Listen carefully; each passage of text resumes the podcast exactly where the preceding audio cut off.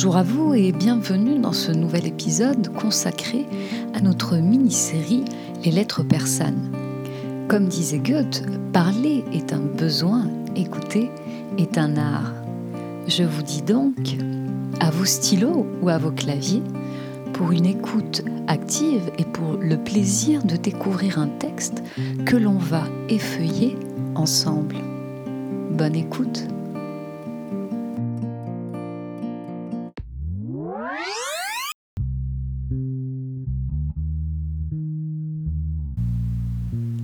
Dans cette euh, introduction, euh, nous allons dans un premier temps euh, présenter l'auteur, le contexte et l'œuvre, et nous allons situer le passage, donc la lettre 24 en particulier. Puis, comme d'habitude, nous annoncerons notre projet de lecture et les mouvements du texte. Alors, concernant la présentation de l'auteur, du contexte et de l'œuvre, euh, nous pouvons commencer en disant que le siècle des Lumières est un mouvement euh, littéraire et culturel que connaît l'Europe du XVIIIe siècle, euh, s'étalant de 1715 à 1789. Ce mouvement se propose de dépasser l'obscurantisme et de promouvoir les connaissances, la vérité, avec un grand V. Des philosophes et des intellectuels encourage la science par l'échange intellectuel, s'opposant ainsi à l'intolérance, aux abus des églises et des États et à la, superstition. C'est au début de ce siècle qu'écrit Montesquieu, penseur politique, précurseur de la sociologie, philosophe, écrivain emblématique des Lumières. Jeune homme passionné par les sciences et à l'aise avec l'esprit de la Régence, Montesquieu publie anonymement les lettres persanes en 1721. Il s'agit d'un roman épistolaire rassemblant la correspondance fictive échangée entre deux voyageurs persans, Usbek et Rika, et leurs amis respectifs restés en Perse. Leur séjour à l'étranger, en Europe notamment, dure neuf ans. Au XVIIIe siècle, l'Orient et le goût des voyages sont à la mode. Cependant, le roman fut publié au printemps 1721 à Amsterdam et Montesquieu, par prudence, n'avoua pas qu'il en était l'auteur. Selon lui, le recueil était anonyme et il se présentait comme simple éditeur, ce qui lui permettait de critiquer la société française sans risquer la censure. Usbek, un noble persan riche, quitte Ispahan sous la contrainte pour entreprendre, accompagné de son ami Rika, un long voyage jusqu'à Paris. Il laisse derrière lui les cinq épouses de son sérail, Zaki, Zéphis, Fatmé, Zélis et Roxane, aux soins d'un certain nombre de nuques. En tenant, au cours de son voyage et de son séjour prolongé à Paris, une correspondance avec des amis rencontrés dans les pays, traversés et des mollas, il dépeint d'un œil faussement naïf les mœurs, les conditions et la vie de la société française au XVIIIe siècle et la politique en particulier. Dans la lettre 24, Rika, qui réside à Paris depuis un mois, décrit avec son regard étranger les mœurs de la ville, mais aussi de la cour, du roi Louis XIV et du pape Clément XI. Nous nous demanderons euh, donc euh, en quoi la lettre 24 euh, est une critique satirique et comment le regard éloigné se met au service de cette critique sévère des pouvoirs euh, à la fois politiques et religieux de l'époque. Si l'on suit euh, le texte euh, du début jusqu'à la fin, donc il s'agit de l'étude linéaire, encore une fois, vous avez constaté, vous avez pu constater que dans un premier mouvement, nous avons le portrait d'un roi Donc le portrait d'un roi qui se caractérise comme un roi manipulateur, puis comme un roi magicien, et enfin comme un roi guérisseur. Et le deuxième mouvement que l'on observe dans le texte, eh bien, c'est le portrait du pape. Il y a d'abord la construction d'une énigme par Rika, puis euh, une prise de distance ironique dans la dénonciation d'un pape magicien.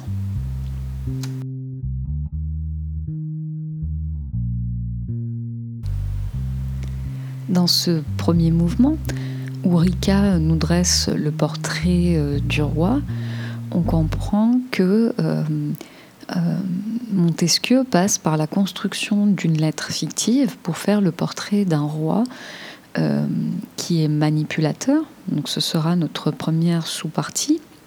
Puis, euh, il, démontre que euh, dans une deuxième sous-partie, il dénonce qu'il s'agit d'un roi magicien.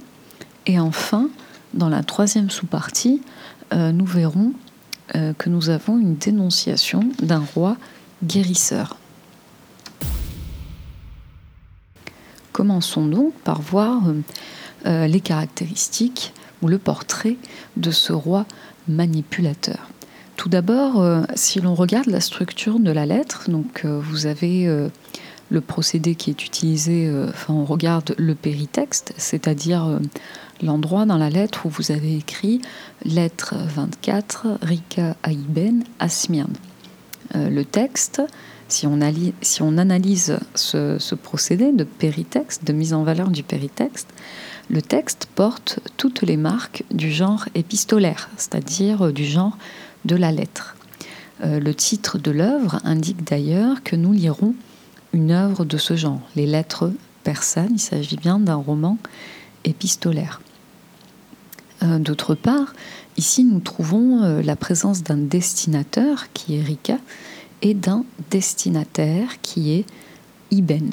Euh, cela sera confirmé par la suite par l'utilisation des pronoms personnels de la première et de la deuxième personne du singulier. Outre les interlocuteurs, nous découvrons ici euh, le lieu d'écriture, Smyrne, et à la fin, nous découvrirons euh, la date d'expédition, donc le 4 de la lune de Rébiab, pardon, 1712. Euh, toutefois, il ne faut pas oublier qu'il s'agit ici euh, d'une lettre de fiction. Les personnages sont inventés et cette lettre de fiction met en scène une communication supposée d'un personnage vers un autre euh, mais en, réalité, l'auteur s'adresse à son lecteur. C'est ce que l'on appelle la double énonciation. Prenez euh, donc, gardez bien à côté de vous euh, votre texte, ayez-le sous les yeux. je, vais, je, vais, commencer à citer hein, Le roi de France est le plus puissant prince de l'Europe. Donc ici, vous avez d'abord un, super, un superlatif, le plus puissant. Euh, donc Rika aborde d'emblée le sujet de son, propos, le roi de France, qu'il définit avec ironie comme le plus puissant prince de l'Europe. Euh, il énonce donc euh, sa thèse, ce qui prouve qu'il va mener un raisonnement déductif. C'est-à-dire qu'il présente d'abord sa thèse, puis il donne un exemple contrairement au raisonnement inductif où l'on euh, donne d'abord un exemple, puis on annonce sa thèse. Euh, cette phrase introductive frappe par son ton péremptoire. Euh, le verbe être est conjugué au présent à valeur de vérité générale. Et enfin, le superlatif le plus puissant insiste sur le caractère absolu du pouvoir du roi de France. Dans la phrase suivante, euh, il n'a point de mine d'or comme le roi d'Espagne, son voisin, mais il a plus de richesse que lui. Euh, ici, vous avez un, paradoxe. Pour étayer euh, sa thèse, il développe un paradoxe. Il n'a point pardon, de mine d'or. le balancement il n'a point, il a plus de richesse que lui, permet de comparer les deux situations, celle du roi d'Espagne, riche par ses possessions, et celle du roi de France, encore plus riche, mais sans raison. Je cite Parce qu'il les tire de la vanité de ses sujets, plus inépuisables que les mines.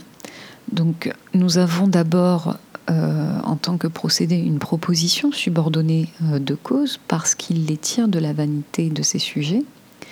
Et puis euh, on peut souligner plus inépuisable que les mines, vous avez une hyperbole et pour analyser ces deux, ces deux procédés, tout d'abord, on peut dire que cette comparaison lui permet de présenter le roi comme un manipulateur, comme l'indique d'ailleurs la subordonnée circonstancielle de cause, parce qu'il les tire de la vanité de ses sujets.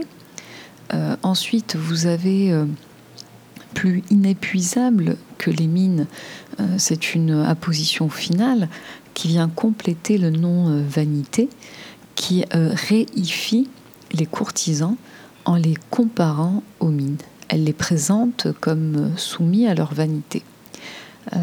cette chute est ironique parce qu'elle montre les nobles responsables de la duperie du roi qui ne fait qu'exploiter un de leurs vices.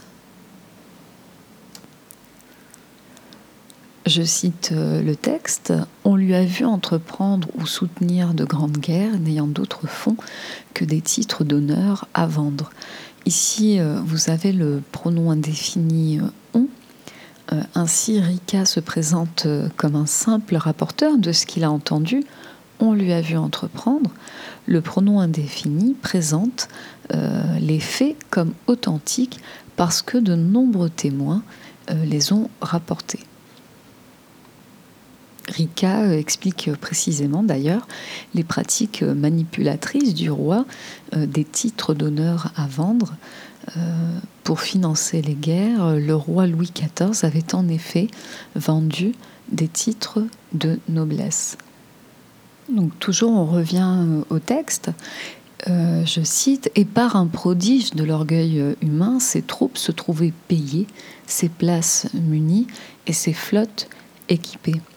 Nous avons ici euh, une accumulation euh, qui vient souligner avec euh, ironie l'efficacité quasi magique de cette ruse. L'aristocratie s'achète au même titre que n'importe quel objet à vendre. On n'est plus dans un système de noblesse héréditaire, mais au contraire dans un système qui détruit l'honneur. Euh, ainsi, Montesquieu, à travers le regard euh, étranger de Rica, euh, nous fait le portrait d'un roi manipulateur et lui permet de faire le blâme du, du, monarque. Et nous allons voir dans cette deuxième sous-partie que Montesquieu va dénoncer un roi magicien. Revenez au texte. Euh, vous pouvez euh, souligner ou surligner en bleu un grand euh, magicien. Ici, un grand magicien est un attribut du sujet puisque le précède le verbe d'état être et. Rika va plus loin dans sa critique en présentant le roi comme un grand magicien à l'aide d'un attribut du sujet dans lequel l'épithète grand souligne la prestance du personnage. Vous avez euh, euh, avant cet attribut du sujet, donc euh, le verbe être au présent de conjugué au présent de vérité générale. Et cette utilisation du présent de vérité générale évoque le fait est un grand magicien comme une réalité indubitable. J'attire votre attention sur l'utilisation de la ponctuation, les deux points. Euh, ici euh, qui, a une valeur explicative, euh, nous comprenons que comme un gourou, le roi prend possession des esprits de ses sujets, il les fait penser comme il veut, c'est ce que dit le texte. Rika révèle de manière implicite la tyrannie du roi qui exerce son empire sur l'esprit même de ses sujets. Le terme empire souligne la puissance quasi impériale et absolue du roi. Ici, il est comme déifié. Enfin, nous pouvons euh, relever pardon, plusieurs expressions euh, périphrastiques, c'est-à-dire que nous avons euh, de nombreuses périphrases il n'a qu'à leur persuader qu'un écu en vaut deux, et ils le croient. Il n'a qu'à leur mettre dans la tête qu'un morceau de papier et de l'argent. Euh, pour analyser euh, ce passage, le roi semble euh, posséder des super pouvoirs. Il parvient à influencer l'esprit de ses sujets, il les fait penser, il n'a qu'à leur persuader et il le croit. Euh, on, constate que la parole du roi est donc performative, c'est-à-dire qu'elle entraîne automatiquement euh, l'action. Euh, pour poursuivre les guerres, il faut en effet trouver beaucoup d'argent et tel un magicien, le roi parvient à, faire croire à ses sujets, je cite encore une fois le texte, qu'un écu en vaut deux ou qu'un morceau de papier et de l'argent. Il s'agit là euh, de deux périphrases qui renvoient au procédé euh, de la dévaluation de, l'argent et au remplacement de la monnaie par des billets. Mais euh, la manière naïve de décrire ces pratiques, depuis le point de vue donc, de, Rika, accroît l'absurdité de la situation et dénonce la manipulation outrancière du roi. Ainsi, euh, dans cette euh, deuxième sous-partie, euh, l'auteur construit sa satire en dénonçant ce roi magicien. Et puis, il va poursuivre dans une troisième partie, il va poursuivre sa dénonciation, la dénonciation d'un roi guérisseur. Observez dans le texte, je cite, il va même jusqu'à leur faire croire, euh, même ici est un adverbe d'intensité, euh, marqué euh, d'ironie. Rika va plus loin dans sa critique du roi en le faisant passer pour un guérisseur. Il va même jusqu'à leur faire croire qu'il les guérit. Le ton ironique de Rika sur les pseudo-pouvoirs du roi désacralise et ridiculise le monarque. L'adverbe d'intensité même présente son pouvoir de guérison comme étant euh, le plus prodigieux. Il est pourtant euh, contre-productif puisqu'il ne fait qu'atténuer l'adhésion du lecteur à la magie du roi. Pour citer euh, le texte, hein, toujours, qu'il les guérit de toutes sortes de mots en les touchant, tant est la force et la puissance qu'il a sur les esprits. Euh, nous avons une nouvelle expression périphrastique, euh, une nouvelle périphrase qui permet à Rika d'aller crescendo dans sa dénonciation. Le roi est censé être d'une nature différente de celle des autres hommes et il aurait des pouvoirs surnaturels qui sont ici évoqués par le toucher miraculeux. Il les guérit par toutes sortes de mots en les touchant. Rika fait ici référence au pouvoir attribué au roi de France de guérir les écrouelles, c'est-à-dire euh, ces maladies euh, de peau, euh, ces maladies de la peau liées à la tuberculose. C'est en dénonçant les soi-disant pouvoirs de guérison du roi, les soi-disant pouvoirs de magicien qu'il aurait, que Montesquieu construit sa satire. Et cela nous amène à analyser le deuxième mouvement du texte, où l'on a euh, le, où Rika nous dresse pardon, le portrait du pape.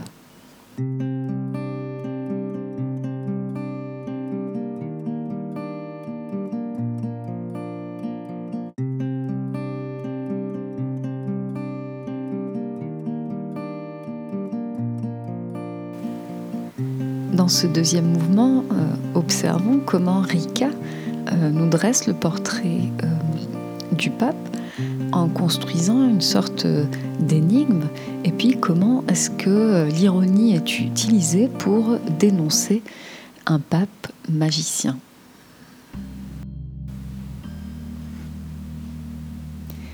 Je cite le texte, Ce que je te dis de ce prince ne doit pas t'étonner. Il y a un autre magicien plus fort que lui, qui n'est pas moins maître de son esprit qu'il l'est lui-même de celui des autres. Ici, euh, nous avons euh, euh, des comparatifs de supériorité. et l'on constate que dans cette deuxième partie, Rika poursuit sa critique en s'en prenant à une autre cible. Il y a un autre magicien plus fort que lui. Le comparatif de supériorité présente cet autre magicien comme le plus puissant des hommes, le plus puissant homme du monde. Ainsi, nous comprenons que Rika accentue l'aspect euh, comique du texte en exagérant le pouvoir déjà absolu du roi. Je continue euh, toujours en m'appuyant sur le texte. Ce magicien s'appelle le pape. Euh, c'est une phrase courte, lapidaire. Il s'agit en réalité du pape. Ce magicien s'appelle le pape. Hiérarchiquement, il est au-dessus du roi. Rika euh, fin ici euh, l'étonnement et la naïveté pour mieux ridiculiser et démystifier les pouvoirs du pape. En effet, euh, la tonalité ironique nous pousse à comprendre que comme le roi possède un pouvoir non légitime, le pouvoir du pape l'est encore moins. C'est donc en construisant une énigme qui laisse en suspens la dénomination de sa seconde cible que Montesquieu donne de la force à sa critique. Enfin, nous arrivons à notre deuxième sous-partie de ce deuxième mouvement, où l'on a une prise de distance ironique dans la dénonciation d'un pape magicien. Si l'on se réfère au texte, tantôt il lui fait croire que trois ne sont qu'un, que le pain qu'on mange n'est pas du pain, ou que le vin qu'on boit n'est pas du vin, et mille autres choses de cette espèce. Ici, euh, vous avez euh, de nouvelles expressions euh, périphrastiques. Il s'agit de propositions complétives. Elles sont toutes rattachées à la proposition principale, enfin au verbe de la proposition principale. fait croire, il lui fait croire. Euh, nous avons donc un nouveau système de périphrase qui va permettre à Montesquieu de désacraliser la religion en y faisant allusion euh, d'une manière faussement naïve. Euh, la première périphrase, il lui fait croire que trois ne sont qu'un. C'est une référence à la Sainte Trinité, le Père, le Fils et le Saint-Esprit. on peut noter ici un écho textuel avec un écu en vaut deux euh, dans le premier mouvement. Euh, Rika dénonce de la même façon la fraude économique et la fraude spirituelle. Euh, l'idée de Sainte Trinité est ici réduite à une fausse équation, preuve de la manipulation du pape. Concernant la deuxième périphrase, que le pain qu'on mange, etc., jusqu'à euh, enfin que le vin qu'on boit n'est pas du vin.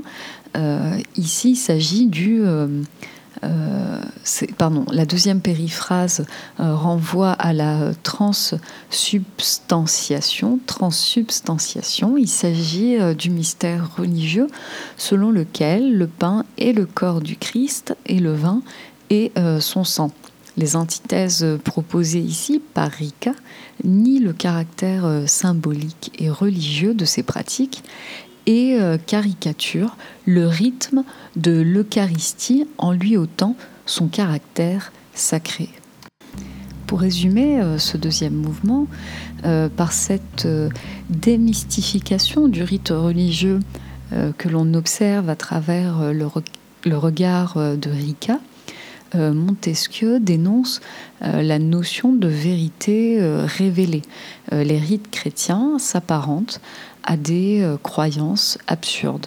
En conclusion, l'argumentation indirecte par le biais du genre épistolaire se met au service d'une critique sévère de la société française, notamment dans ses domaines politiques et religieux du début du XVIIIe siècle. Cette critique nous présente avant tout la satire du monarque. Celui-ci se retrouve accusé d'être à la fois euh, manipulateur, magicien et faux guérisseur. C'est ainsi que son pouvoir et donc sa légitimité sont dénoncés. Puis, euh, dans le deuxième mouvement du texte, le genre épistolaire se met au service de la satire de la religion et notamment du pape. Euh, c'est après une courte énigme qu'il est visé euh, par l'auteur et qu'il est dénoncé comme un faux magicien, un menteur et un manipulateur bien pire que le roi. Notre premier épisode de notre mini-série Les lettres persanes s'achève ici. Je vous retrouve très bientôt pour euh, notre deuxième épisode. J'espère que vous avez euh, apprécié euh, cet effeuillage que nous avons pu voir ensemble. À très bientôt.